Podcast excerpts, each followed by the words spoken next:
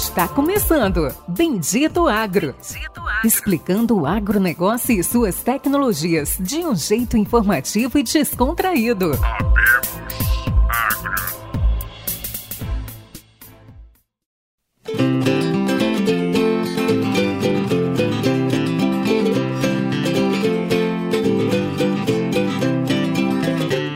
Olá a todos os nossos amigos e ouvintes. Está começando agora mais um episódio do Bendito Agro, o seu podcast de inovação e conhecimento do agro do Brasil e do mundo. E como todos os outros episódios, esse também é um episódio especial. A gente vai entrevistar o Sr. Juan Jensen. Não sei se eu falei certo, Juan. 46 anos, natural de Córdoba, brasileiro desde o primeiro ano de idade. Pois é, né? Natural de Córdoba ele nasceu na Argentina, daí pai pensou, né, pô, melhor Brasil. Então, desde o primeiro ano de idade, é brasileiro, economista pela USP, com mestrado e doutorado em economia pela USP, e atualmente ele é professor do INSP. Nós vamos conversar com ele porque ele é cofundador de uma empresa chamada For Intelligence, né? É um nome diferente do que a gente está acostumado a ouvir. Porém, hoje eles são especialistas em algoritmos econômicos e estão fazendo aí um belo trabalho no setor de agricultura do agro do Brasil. Senhor Juan, dá um oi para os nossos ouvintes. Olá, tudo bom? Uma satisfação estar participando aqui. Fantástico. Para vocês, pessoal, a gente está tentando agendar essa reunião já tem aí uns, uns três meses. E assim, não é fácil. O Juan trabalha muito, ele é professor. Eu também tô aqui numa correria muito grande, a empresa multinacional tá pegando, né? Então, assim, a gente vai estar tá buscando fazer o melhor para vocês. Infelizmente, o nosso amigo e, e como a gente fala, co-host, Lucian, não vai poder participar. Ele está descendo ali as montanhas de Bogotá. Então, ele está lá no meio das montanhas da Colômbia. Então, hoje ele não vai conseguir participar dessa entrevista. Então será só eu e o senhor Juan. Então, antes de começar a entrevista, não esqueçam de compartilhar, de curtir, de mandar no grupo dos amigos, da família, aquele grupo de agricultura que o pessoal só fala, só fala coisa sem noção. Mande o Bendito Agro, né, para eles aprenderem, terem um, um pouco de conhecimento para você ouvir enquanto está se deslocando, indo para a fazenda, trabalhando no trator, lavando a louça, correndo, seja qual for sua atividade. Então vamos lá, senhor Juan, fala um pouquinho aí qual que é o seu dia a dia na For Intelligence. Bom, vamos lá. Eu sou um dos cofundadores da, da For Intelligence. A For Intelligence é uma startup é, de ciência da, da decisão. É, eu venho do mundo econômico, enfim, sou economista de formação, graduação, mestrado, doutorado, sempre mexendo na parte mais quantitativa, né, com, com modelos econômicos. E fiquei 15 anos numa grande consultoria, né? Sócio de ex-ministro, ex-presidente do Banco Central, né? O Maestro da Nóbrega, Gustavo Loyola, foi meu sócio quando eu estava na, na Tendência Consultoria.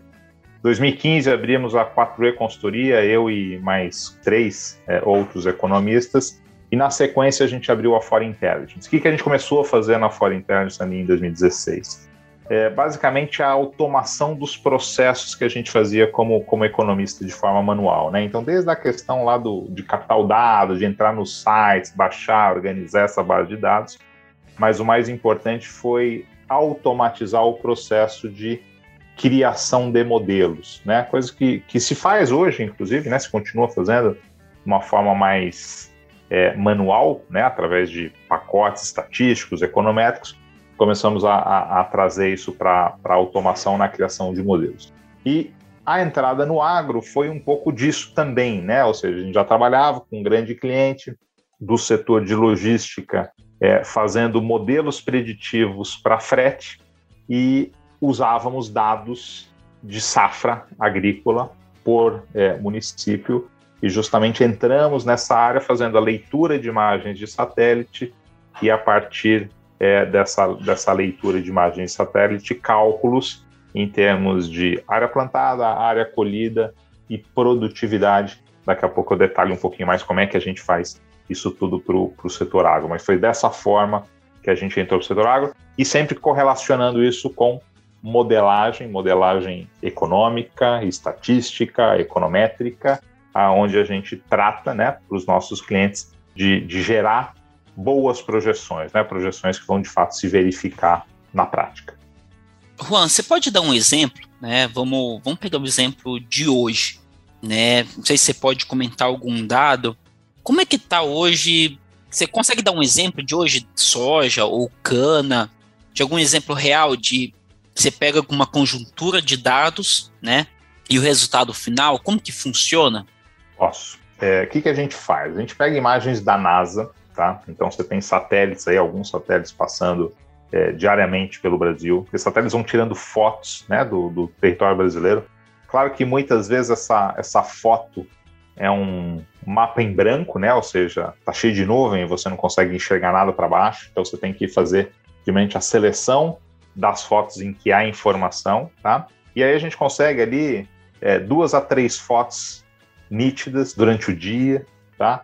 É, por região onde a gente consegue ver justamente os, os pixels, né? Ou seja, a gente vê ali a cor é, da, daquela imagem, né? Ou seja, o, o detalhamento num, num determinado local e cruzando essas imagens com as informações georreferenciadas de aonde está plantação de soja, plantação de milho é, no território brasileiro, a gente consegue fazer um mapeamento semana a semana de foi plantado, não foi plantado, é, quanto foi plantado, aonde foi plantado. Então você vai fazendo um monitoramento é, semanal a partir dessas imagens, de duas, três imagens por semana, é, de como é que vai a plantação em cada uma das regiões. Então, se em determinada região os agricultores decidiram esperar um melhor momento para plantar o, o milho, é, você vai captar isso via essas imagens. Olha, essa, essa região aqui ainda não plantou é, 10% da área cultivável. Né? Então, é a partir da leitura dessas imagens e da captação justamente da, da cor né, é, dos pixels é, dessas imagens, juntamente com uma delimitação da onde é, é, normalmente plantada essa soja, esse milho, que a gente faz o acompanhamento. O acompanhamento tanto da parte de produção quanto depois na parte de colheita, ou seja, as imagens vão mudando as suas, as suas tonalidades, ou seja, uma imagem de uma área que já passou por colheita é diferente de uma imagem onde a, a planta ali está tá, tá verdinha ainda não foi ainda não foi colhida. Né? Então, a partir disso e a partir do cruzamento desses dados com dados climáticos, então, temperatura, umidade, pluviometria, né, por município, é possível também chegar a cálculos de produtividade, né? O quanto que determinada região plantou e a partir dessas correlações o quanto que ela vai é, colher em termos de produto. Fantástico, Juan. É... Legal. Eu também trabalho com imagens, né? O pessoal já sabe, sou gerente de, de tecnologia da Corteva e um dos pontos extremamente importantes para nós, né? Esse trabalho que o Juan comenta é um trabalho que todas as multinacionais contratam. Não é só a Corteva. Então a gente tem hoje, né, dentre todas elas, Singenta, Corteva, Bayer, todas têm um processo muito parecido. Hum. Basicamente, elas emprestam bilhões de dólares. Elas querem saber como é que está a situação daqueles bilhões de dólares, se realmente elas vão receber ou não. Né? Parece é uma forma engraçada de dizer, mas é basicamente um resumo aí de 5 mil pessoas trabalhando seria isso o que, que ocorre? Existe esse grande problema de gap de imagens. E uma coisa que você me comentou, Juan, você comentou que chega a ter várias imagens no mesmo dia, né? Vocês fazem isso, uma busca global por imagens pagas, todos os tipos de satélites, ou é algo assim que entender, né? Que você pudesse explicar um pouco mais, ou é algo que já está é, na predição de vocês? Assim, o que a gente usa são imagens públicas, né? São imagens da NASA, satélites da NASA, que, enfim, vão, vão fotografando não só é, Brasil, mas, mas outros países, né?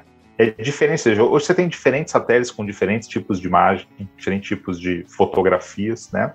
É, o que a gente faz na Foreign Intelligence, pelo menos por enquanto, não está relacionado àquela questão mais de agricultura de, de precisão, né? Onde a partir da foto você conseguiria ver eventualmente um problema que a planta tem e aí recomenda um pesticida A ou B ou C tratar aquele determinado problema. Não é isso que a gente faz. Então, assim, as nossas imagens, elas não são imagens em alta definição. Elas têm uma definição baixa. Mas para aquilo que a gente quer ver, para coisa mais agregada, né, para saber se o cara está plantando ou não, se a planta está se desenvolvendo ou não, você não precisa de uma fotografia aí sim com muita definição e que são é, acervos pagos e caros. Né? Na verdade, o que, que a gente usa? A gente usa é, informação barata, na verdade, ela está disponível para qualquer um que quiser usar. Né? Então, isso está disponível na, na NASA. A gente usa essas imagens, são imagens públicas, gratuitas, todo mundo pode usar e, e fazer derivações a partir dessa, dessa imagem, tá? Então isso está permitido, né, dentro, dentro do, do, do, uso dessa imagem. E o que a gente faz é traduzir essa imagem para aquilo que é a nossa necessidade dentro do setor agro, né, dentro dos, dos nossos clientes do setor agro, que é justamente fazer esse monitoramento do plantou, não plantou, quanto que plantou, como que essa planta está se desenvolvendo e o processo de colheita dessa planta. Então, assim, isso funciona muito bem é, para processos de produção como soja e milho, né, que são culturas temporárias. Essa tecnologia não funciona tão bem para culturas permanentes, né? Ainda que a gente possa, obviamente, é, observar, hoje a gente não faz, mas é possível, é, por exemplo, plantação de eucalipto, mas são plantações que vão ficar ali anos e anos e anos antes de você, de fato, usar a madeira. Um avanço que a gente quer fazer e que a gente não faz hoje, mas que aí é, é, é mais fácil de ser feito, é fazer o monitoramento de reserva legal, né? Porque ali você tem as definições, enfim, aonde é a tua reserva legal, onde que eu não posso desmatar, etc. E você vai acompanhando para ver se há, né, semana a semana, se há alguma alteração é, na reserva legal. Isso é super importante, sobretudo é, para quem concede crédito para essas propriedades e, e, essas regiões, né? Porque vira quase que um, que um corresponsável ali é, pela preservação. Então, você pega um grande banco, ele não quer emprestar para um produtor que vai desmatar a sua reserva e que está plantando em área, em área proibida, né? Então, esse tipo de tecnologia permite também esse acompanhamento. Esse é um dos pontos que a gente é, certamente vai desenvolver na ferramenta em breve.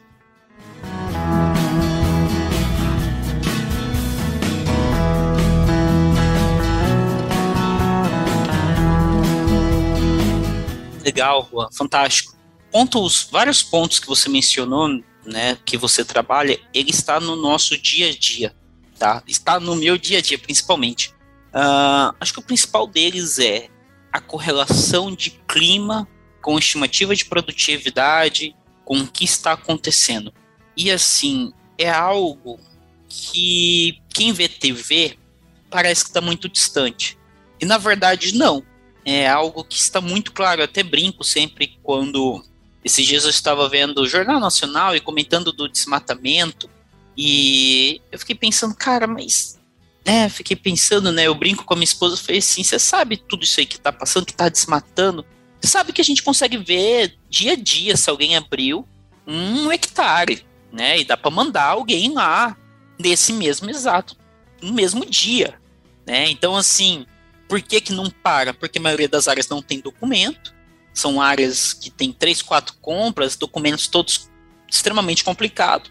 Então, você não consegue multar, né? Tem alguém lá desmatando, mas teoricamente aí você não consegue parar a pessoa, você tem que ir lá, desmantelar toda a estrutura, né, no meio do mato. É, você não consegue dar uma multa. Porque teoricamente aquela área você não consegue saber o dono. Então, assim, extremamente complicado, principalmente estados como o Pará. É, por causa que às vezes eu brinco que o desmatamento no Mato Grosso ele é baixíssimo, né? Se você pegar os dados, é muito baixo. Que a área, a fazenda vale muito dinheiro e ninguém quer desmatar e não ter mais um, um empréstimo do banco ou perder o poder de venda, né? Que hoje, uma vez você tem uma multa ambiental, você não consegue mais vender e você não consegue mais pegar dinheiro emprestado. Isso, né, que eu quero comentar com vocês é que, além de vocês, né, vocês vão ser pioneiros é, nessa ideia de juntar clima com imagens, com dados de campo. Um outro ponto, vocês fazem tudo isso à distância ou vocês têm pessoas em campo mandando informações para vocês? Não, a gente, assim, começando de trás para frente. Tá. A gente faz tudo de forma remota, né? O que torna a operação muito mais barata. Ou seja, a gente consegue identificar se o, se o determinado agricultor está plantando ou não, quanto que ele já plantou, se a planta está se desenvolvendo bem, sem ter que mandar ninguém na fazenda para ver efetivamente o que o que está acontecendo por lá. Sempre é, olhando de cima, olhando com, com, com as imagens. Com isso a gente consegue abordar é, Brasil todo, todas as áreas que tem plantação relevante ali, no caso né, do que a gente está fazendo hoje de soja e milho. É, então, assim, é uma tecnologia que você faz de forma remota. Somos os únicos? Não, não somos os únicos. Assim, o que está no nosso DNA e o que, que a gente traz de diferente? O que está no nosso DNA é justamente a parte de modelagem, modelagem estatística, modelagem econométrica, né? A gente vem desse mundo é, desde projetar quanto que o PIB vai crescer e quais são as razões, é, para onde vai a inflação, ou seja, a gente já fazia isso como macroeconomista. Quando a gente entra nas empresas, a gente relaciona vendas daquele determinado produto, né? A gente faz isso hoje para água, suco, é, massas, biscoitos, é, passando ali por, por setor de vestuário, é, então ar-condicionado, televisão, é, geladeira, enfim, a gente tem modelos que projetam por que, que vai se vender mais ou menos, está correlacionado com renda, com emprego, com salário, o próprio preço do produto afeta, chegando até no outro extremo, é, até caminhões a gente faz aí para uma grande, grande fabricante de, de caminhões. Quando a gente desce isso para o agro, para a gente é muito natural relacionar, bom, Quanto que a planta vai produzir? Bom, do que, que depende o que a planta produz? Não só do, do, de você plantar no momento certo, né? E colocar ali os, os nutrientes, enfim, os, os, complementos corretos. Eu não sou é, é, agricultor, enfim, não, não, não, não, conheço a fundo o mercado, sim, mas sei um pouco ali das, das relações. E depende também, né? Depende muito das questões climáticas envolvidas. Então, se chove no momento certo, é, se a temperatura está adequada, condição é, de, de umidade, condição de vento. Por exemplo, eu fiz uma viagem há uns dois, três anos atrás para o Paraná, é, visitando, a gente tem, tem muitos contratos também com, com cooperativas ali, mostrando a, a questão do, do, ambiente econômico. E estava fazendo um tour pelo Paraná, ali no, no, no oeste, e indo, agora não lembro quais eram as cidades, Cafezal, enfim, é, é, a gente estava indo de Cafezal para Maringá, não sei exatamente qual era o trecho, é, e um vento muito forte na estrada, né, era a época ali do que, que o milho, se não me engano, a safrinha, estava é, ali pré-colheita, e o vento derrubando ali o milharal, né, deixou o milharal todo torto. E aí o pessoal que estava com a gente ali do, do setor falou, Ih, isso aqui vai dar uma perda de safra tremenda, porque a máquina não vai conseguir colher com o milho é, que, que envergou.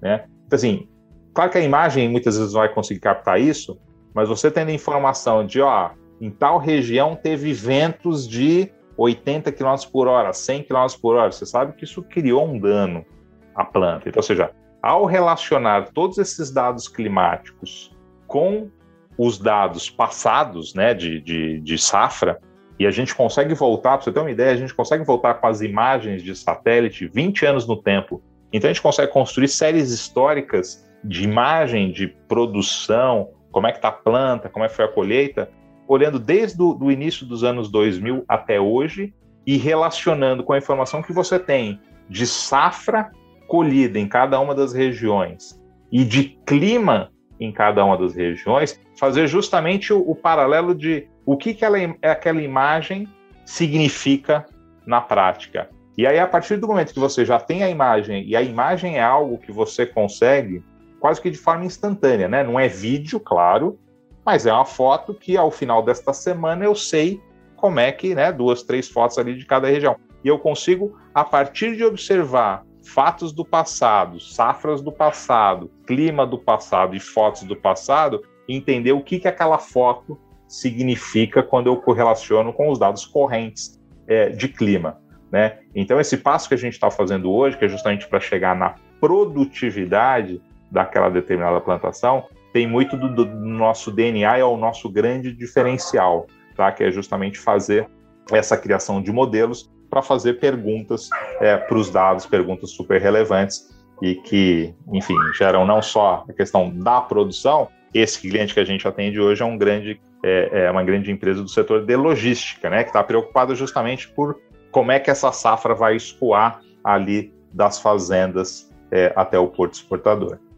Não, entendi. Fantástico. E muito interessante. Um ponto que você comenta que chamou muita atenção, vocês criaram, né, um algoritmo que basicamente funciona em qualquer cadeia, em qualquer trabalho, em qualquer ah, como que eu poderia falar assim para vocês, em qualquer se eu tenho um negócio, qualquer setor, qualquer setor, assim, o, exato, qualquer setor, qualquer setor, basta que sejam é, dados ao longo do tempo, né, que a gente chama em economia de séries temporais. Então tem lá um dado que é semanal, que é diário, que é mensal, né? Então tem ali quatro anos de dados, cinco anos de dados, dez anos de dados, ou no caso aqui do, do, das imagens de satélite, eu consigo voltar 20 anos no tempo e fazer é, essa extração de informação e com isso alimentar os modelos.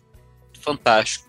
E assim, esse modelo ele precisa de uma adaptação ou ele basicamente você pode rodar ele em qualquer tipo de negócio? Ele pode ser rodado em qualquer tipo de negócio. Claro que tem é, setores em que a margem de erro da tua projeção acaba sendo muito menor do que outros. Então, assim, quando você tem um produto consolidado, né, por exemplo, a gente faz ali é, setor de, de rodovias, tá? Então a gente projeta fluxo pedagiado para os grandes concessionários aí do, do, do Brasil, tá? E assim, que depende se um caminhão vai passar na estrada se um veículo leve vai passar na estrada. Questões relacionadas à economia, né, no caso da, da, do, do, do, caminhão relacionado à produção, à produção industrial, à produção agrícola, e no caso de veículos de passeio, também questões relacionadas à economia, mas mais relacionadas a emprego e renda. Né? Muitas vezes preço de combustível, agora que o combustível está tão caro, né, as pessoas têm evitado viajar, viagens longas, ou feito algum tipo de otimização, né? Então, pô, você está indo para lá, eu também vou, vamos junto, a gente divide a gasolina. Então, onde passariam dois carros se a gasolina tivesse barata, passa a passar um só, né? Então, assim, esse tipo de, de, de decisão ou esse tipo de relação, ela é muito mais estável no tempo, né? Então, você consegue projetar isso com um menor nível de erro. Outros setores que a gente está, que o erro é, acaba sendo maior, é, por exemplo, vestuário. Por que, que o erro é maior? Porque cada coleção muda. Ah, agora a cor que está na moda é o azul. Não, agora nesse verão é o laranja. No outro é o vermelho. Se o cara erra na cor, se o cara erra no recorte, se o cara erra na estampa, uma venda que estava programada para ser 100 pode ser 70, porque aquela estampa não, não, não, agradou, aquele corte não caiu bem. Então, esse é um setor que é mais difícil de projetar. É possível criar modelos, fazer projeções, etc.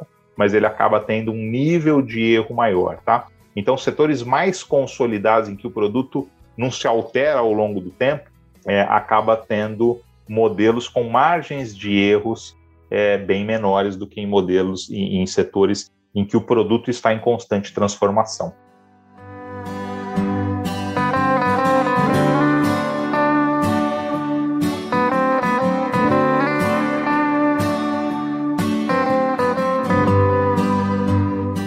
Legal, né? A gente cobriu bastante coisa.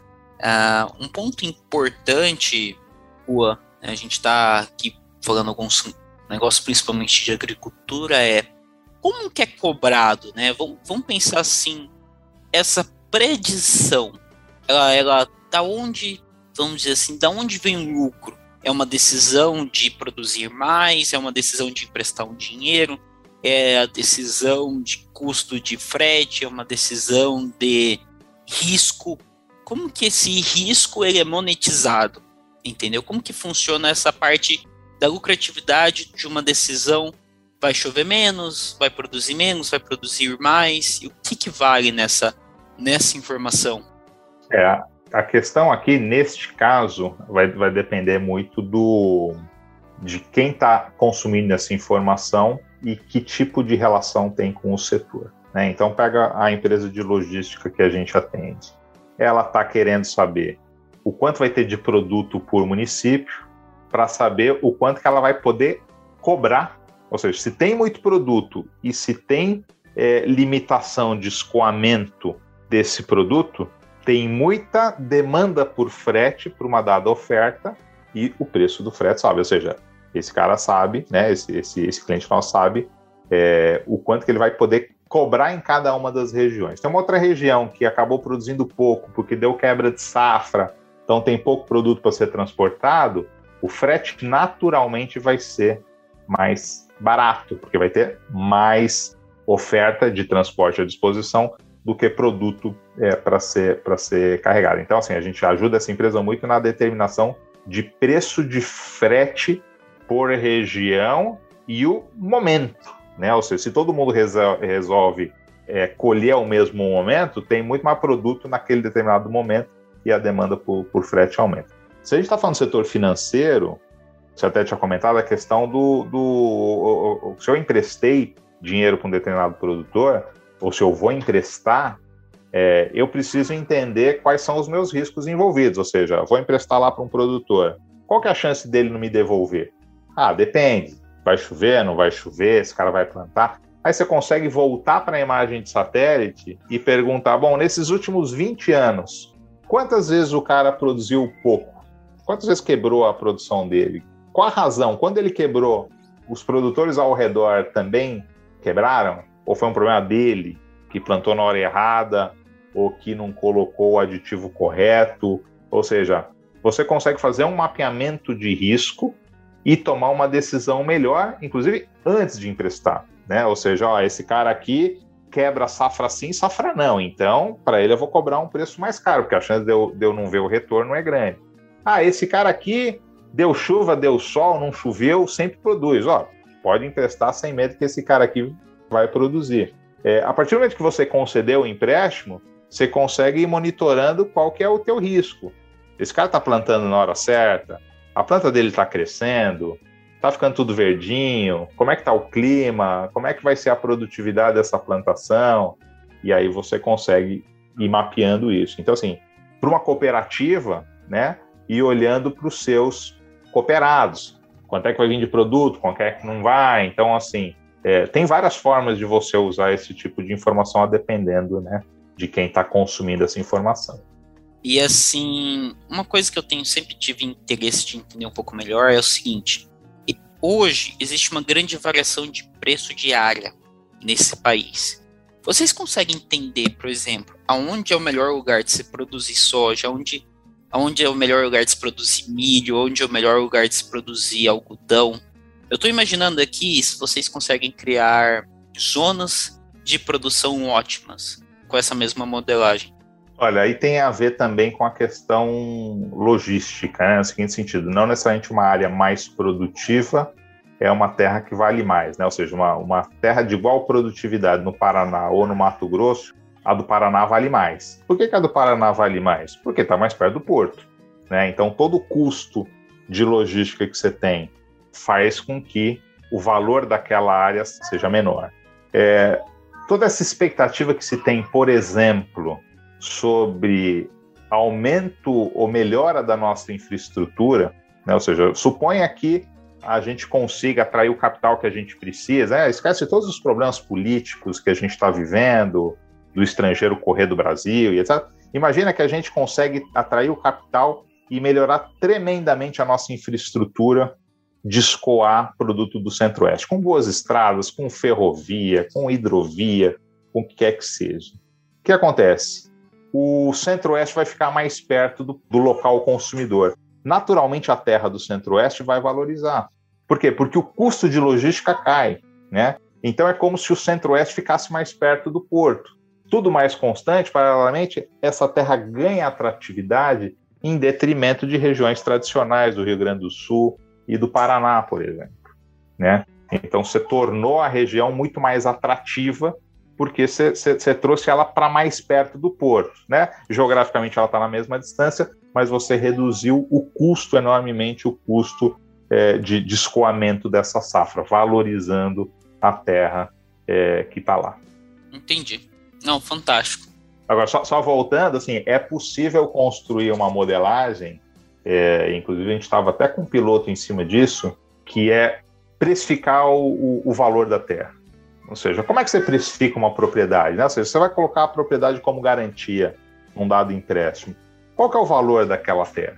Então, assim, nesse tipo de modelagem também é possível, inclusive, olhando para o quanto essa, essa região produziu ao longo do tempo, de, de precificá-la, né? Quanto vale é, é isso aqui, ou por que, que essa região vale mais do que outra região. Às vezes tem um rio ali que passa e que faz toda a diferença na produtividade, por exemplo.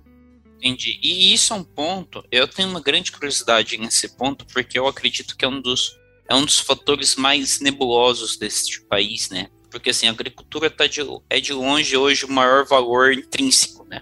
Nós temos talvez todos se juntar todo o valor imobiliário do país seja maior que da agricultura, né? Acredito que sim.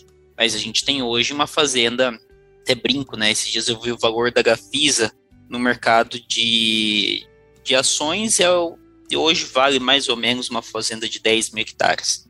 Então, assim, brincadeiras à parte, a gente tem um, hoje, né, um valor em questão de terras muito alto. Mas qual é o real valor? Como que se define? Não existe nada que define. Existe é um mercado muito nebuloso, a compra e a venda, definição de preço, oportunidade, não é, a vontade, o vizinho que compra não é, longe. Então, assim, são vários fatores que definem. Então, a maioria deles são, não são quantitativos, é muito um, um valor do momento, intrínseco, da situação atual. Eu sempre tive essa, essa dúvida, né? Então, assim, Mato Grosso tem uma, tem um gráfico que eu gosto muito dele, que é um gráfico da média produtiva do Rio Grande do Sul com a média produtiva do estado do Mato Grosso. E ambos os estados crescem, tá? É, numa média. Porém, o Rio Grande do Sul é incrível como a cada um ou dois anos ele distorce para cima e distorce para baixo. Às vezes distorce muito para baixo, às vezes ele volta. Enquanto que o estado do Mato Grosso ele vai todo ano ele melhora um pouco. Todo ano ele melhora um pouco. Ele aumenta a área produtiva e aumenta também o rendimento por hectare. Envolve também um, gasto maior, um investimento maior em fertilizantes, tudo bem. Uh, porém, é incrível, né? Então, assim, quando você pode comprar uma terra financiada em 12 anos, teoricamente você vai pagar mais por ela. No Rio Grande do Sul você sofre mais, a mesma coisa no Rio Grande do Sul, na Bahia, a cada quatro anos tem uma seca muito grande. Você corre um grande risco de estar alavancado na Bahia ou no Rio Grande do Sul. Mas é interessante, né? Um piloto que eu gostaria de ver o resultado. É, tudo isso afeta, tudo isso afeta o preço, não tenha dúvida. Mas se a gente voltar, assim, um dos primeiros pensadores, primeiros economistas, né? Você pegar ali o livro do Adam Smith, escrito em, se não me engano, em 1789, tá? Tem mais de 200 anos, é, chamado A Riqueza das Nações, né? E aí, separando, enfim, ali não estava muito claro ainda a questão de oferta e demanda, isso é algo que vem depois na teoria econômica, mas ali já se levanta algo muito importante chamado renda da terra. Né? Então, assim, ali você consegue explicar, por exemplo, por que, que uma terra se valoriza. E a grande questão, assim, quando a gente olha para o aumento de valor de terra no Brasil, assim, nos últimos 15 anos, né, está muito relacionado ao quê? A elevação do preço das commodities. Então, você olha lá, preço de soja e milho, estilingou, foi lá para cima por conta de demanda de China e etc. Tá? Aí, quando você olha assim, o que, que vale, né? qual que é o fator escasso dentro do, do setor agrícola? Ou seja, plantar e colher não tem nenhum segredo, tá certo?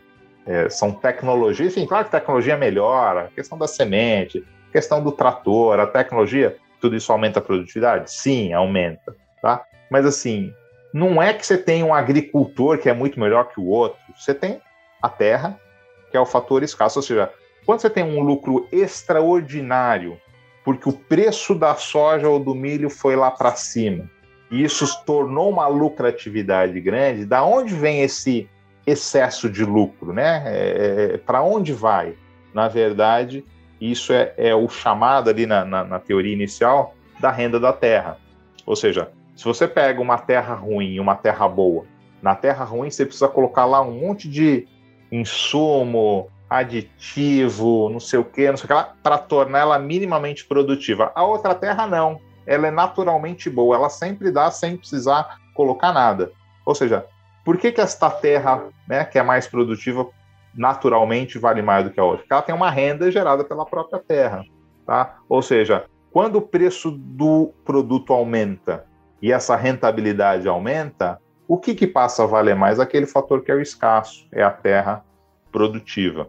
Por isso que se você melhorar a infraestrutura do centro-oeste, o que, que vai acontecer? Você vai valorizar as terras do centro-oeste. Ou seja, quando você compara uma terra hoje no, no, Rio Grande do Sul, que tem esse problema que você comentou de quebra de safra, uma, com uma mesma metragem no Mato Grosso, você vai, você vai ver que a do Rio Grande do Sul custa mais caro. E por que custa mais caro? Porque está mais perto do porto, apesar de ser uma terra de pior qualidade, ou que te dá mais dor de cabeça, porque a cada X anos você vai ter uma, uma quebra de safra. Né? A partir do momento que você torna o, o centro-oeste mais perto do mercado consumidor, melhorando a infraestrutura, naturalmente essa terra é, passa a valer mais. Né? E quem vai ganhar mais não é o agricultor, é o dono da terra. Tá? É, é, o fator escasso ali que vai ser o que vai gerar esse, esse ganho é, adicional. Do mesmo jeito que se os preços das commodities caem e a rentabilidade cai, é o preço da terra que vai para baixo. Diferentemente do, de outros setores, como, sei lá, setor automotivo, né? Você pegar hoje o preço relativo, claro que na, na margem aí, esse ano os preços dos automóveis têm subido muito, né? Principalmente no Brasil aí por conta do câmbio. Mas quando você vai para o setor automotivo, não há restrição de produção, né? Então, assim, se a demanda aumenta, a produção aumenta, o preço fica mais ou menos parado. Se a demanda por commodities aumenta, a quantidade de terras é limitada, o preço sobe e a rentabilidade ou o valor que sobe é do fator mais escasso, que é a terra. Então, por isso que ela acaba valorizando mais.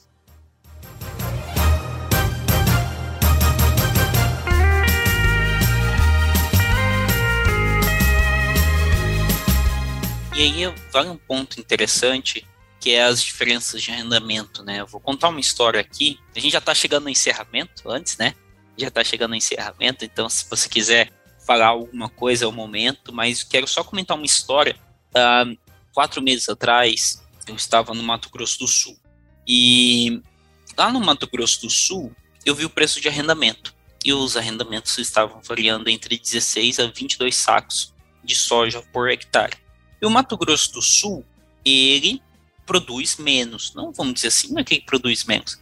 Mas ele tem uma tendência a sofrer mais na produção de milho, tá? E o arrendamento, o custo de se plantar lá era mais caro, por causa da escassez da terra.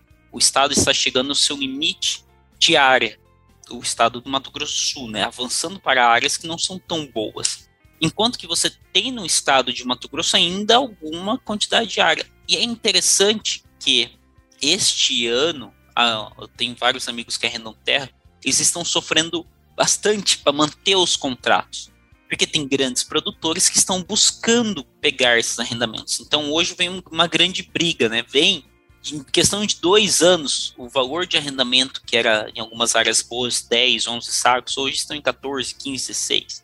E assim, eu não estou falando em reais o valor, estou falando em sacos de soja. Normalmente a renda, a rentabilidade do produtor, ela sempre vai estar ali mais ou menos parecida em sacos de soja, né? Na lucratividade, questão de insumos que você coloca, gasto de o soja e o milho vai para cima, proporcionalmente seu lucro é maior, é claro, o soja aumentou, o milho aumentou, seu lucro é maior, mas se você paga um arrendamento de 10 sacos, né, que era 100 reais, agora é 150, você aumentou em 50% o custo do arrendamento. Mas além disso, né, o valor em porcentagem do lucro aumentou muito, né? E é algo muito interessante de se ver. Eu quero entender caso se um dia, né, a gente vai ver se um dia tiver um problema muito grande climático, caso o preço das commodities abaixem, eu não sei o que vai acontecer com o preço de arrendamento. Aí será algo bem será um momento econômico muito interessante. Certamente vai diminuir, porque a renda, a terra passa a valer menos, né? E o arrendamento nada mais é do que o aluguel dessa terra, né? Exatamente. Então ele está intimamente ligado ao preço da commodity em si. Então, se o preço da commodity sobe, o preço da terra sobe. Ela está subindo não só porque o valor está subindo, mas está subindo em número de sacas, né? Você está tirando justamente Exato. a rentabilidade daquele que não é o fator escasso, que é o agricultor. Esse não é o fator escasso, o fator escasso é a terra. Exato. Então é ela que acaba levando esse excedente. Exato, e isso é algo fantástico, né? A gente vem acompanhando que antigamente se tinha terras em valores de 600, 700 sacos, 800 sacos em pagamentos. É, hoje essa mesma terra vale 1.000, 1.100. E é engraçado porque a terra nada mudou. Nada mudou naquele local, ela tem o armazenamento ali perto, ela tem as estradas ali perto, já é uma região estruturada. Nada mudou. O nível de produtividade dela é muito parecido, de 65, 68 sacos de soja, 110. É, o que, o que mudou é o mercado consumidor. O que mudou é o mercado consumidor. E é isso é, um mesmo. ponto muito interessante de se entender. Então a gente tem. Não é questão que de em reais mudou, isso é normal, né? O agricultor hoje ele é mercado internacional, o valor da terra inter, é internacional. Porém, o que mudou realmente foi a estrutura. É como, é, assim, a, teoria econômica explica isso bem, tá? É como se, assim, o fator que não é escasso aqui é o agricultor, é como se a renda dele não mudasse, se o rendimento dele aumentasse, vai ter mais agricultores, o que joga de novo o preço para baixo, e o fator escasso aqui é a, é a terra, é a terra de boa qualidade. Então, a partir do momento que as commodities sobem, o rendimento do agricultor permanece o mesmo, ou seja, ele vai ter que dar mais sacas, porque se ele mantiver o número de sacas, ele aumentou o rendimento, tá certo? E quem recebe esse extra, e aí, a parte boa e a parte ruim. A parte boa hoje porque as commodities estão lá em cima. Mas se as commodities caem de preço, quem perde valor? É a terra, não é o agricultor. Então vai tudo para o preço do arrendamento. Entendi. Entendi. Fantástico. E assim a gente está encerrando. Juan, você quer falar mais alguma coisa? Quer deixar algum recado? Não, acho que assim, a gente tem, tem entrado aí nesse mercado, de novo, na, na, na parte de tecnologia, né? olhando essa parte de, de produção, produtividade, colheita. É, e quem quiser conhecer um pouquinho mais, entender como é que esse, esse trabalho que a gente tem feito pode ajudá-los a tomar melhores decisões, peço que entre em contato com, com a gente na, lá na, na Fora Intelligence fantástico. Muito obrigado, Juan. Muito obrigado a todos vocês que estiveram com a gente nesse episódio. Nos ajudem, compartilhem, curtem, compartilhem no Facebook, no Instagram, no LinkedIn, entre outros pontos. É um projeto pessoal, não temos financiamento, não temos é, patrocínio, né? Compliance da Corteva não me deixa, mas a gente tenta aí buscar e trabalhar para levar o que existe de melhor conhecimento, pessoas para todos vocês. É isso aí. Muito obrigado novamente, Juan. Obrigado, ouvintes, e até o próximo episódio. Um abraço.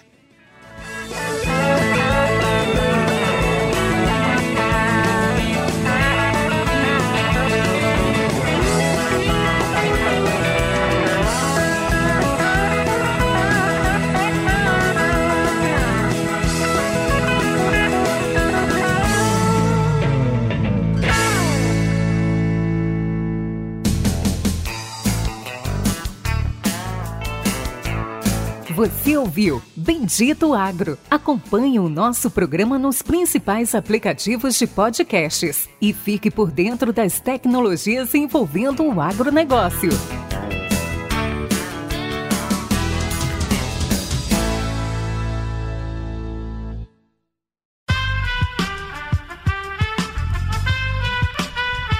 Esse podcast foi editado por Aerolitos Edição Inteligente.